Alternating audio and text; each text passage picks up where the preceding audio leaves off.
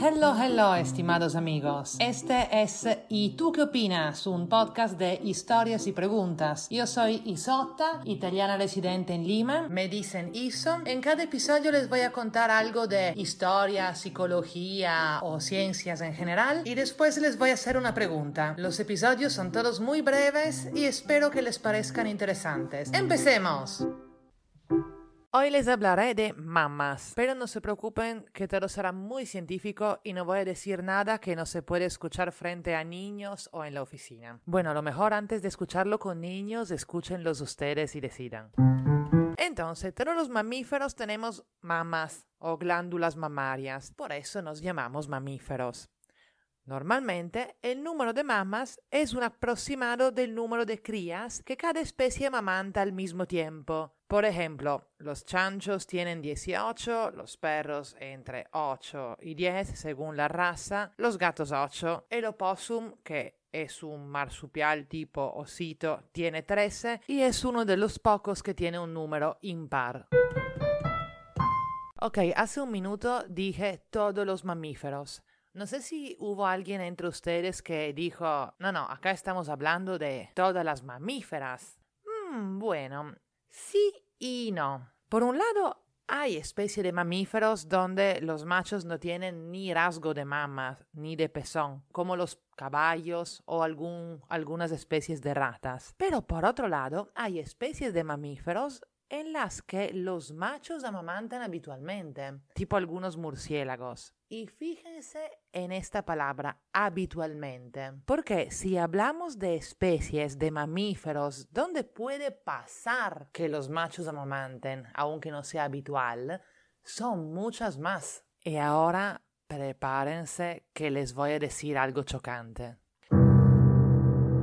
Ok, ¿están listos? Entonces, entre las especies de mamíferos en las que, en casos extraordinarios, las mamas de los machos pueden producir leche, hay las cabras y hay los humanos. ¿Qué?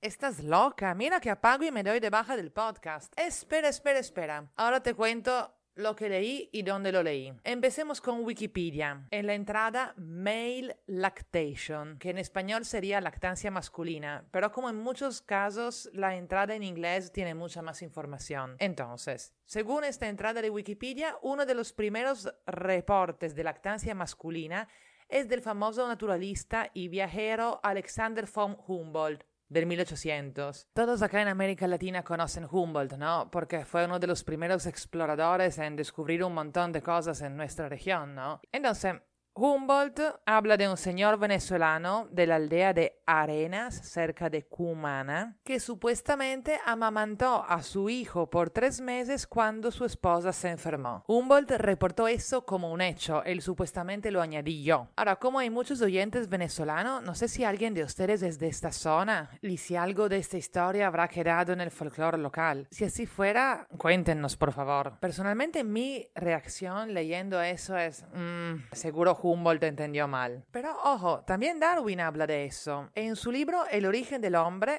dice, es notorio que los machos de todos los mamíferos, incluyendo los humanos, tienen mamas rudimentarias. Estas en varias ocasiones se han desarrollado bien y han producido un abundante suministro de leche. Ok, pero Darwin es un científico de hace 200 años. Tenemos a algo más moderno. Y sí hay. Jared Diamond es un biólogo y escritor estadounidense, ganador de premio Pulitzer, profesor en prestigiosas universidades, miembro importante y respetadísimo de la comunidad científica, el autor de un libro fantástico que a lo mejor han leído, Armas, Gérmenes y Acero. Bueno, Jared Diamond escribió un artículo que llamó Father's Milk en el que cuenta que al final de la Segunda Guerra Mundial se observaron casos de lactancia espontánea en los hombres sobrevivientes de campos de concentración nazi y de campos de prisioneros de guerra japoneses. La explicación que se dio al fenómeno fue que durante el cautiverio el hambre había inhibido el funcionamiento de las glándulas productoras de hormonas, así como el funcionamiento del hígado, que absorbe el exceso de dichas hormonas. Terminado el periodo de desnutrición, estas glándulas se recuperaron mucho más rápido del hígado, por lo que los niveles hormonales se dispararon sin control, causando efectos inesperados como ese.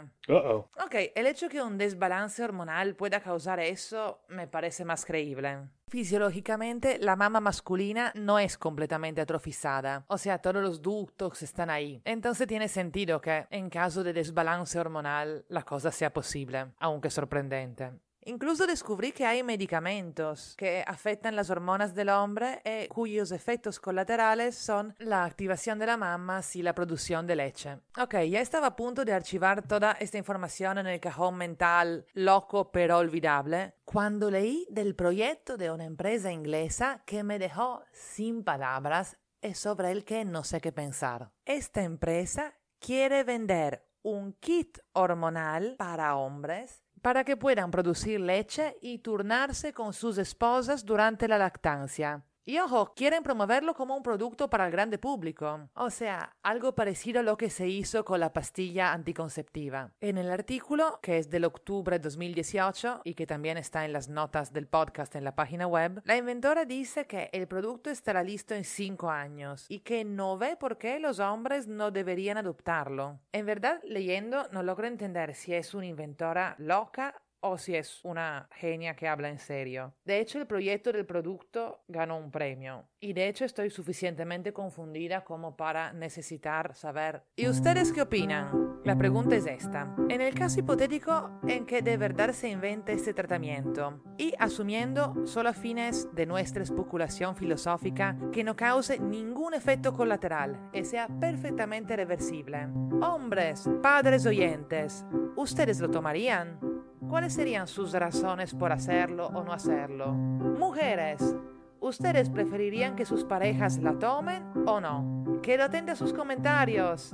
Y por favor, si escuchan en iTunes y si esto les gustó, dejen una evaluación, porque esta es la mejor forma para que otra gente descubra el podcast. Ah, y otra cosa importante, si tienen iPhone, la mejor forma para escuchar este podcast y muchos otros es la aplicación Castro. Es gratis, simple de usar y es nuestro fantástico auspiciador. La pueden bajar en castro.fm.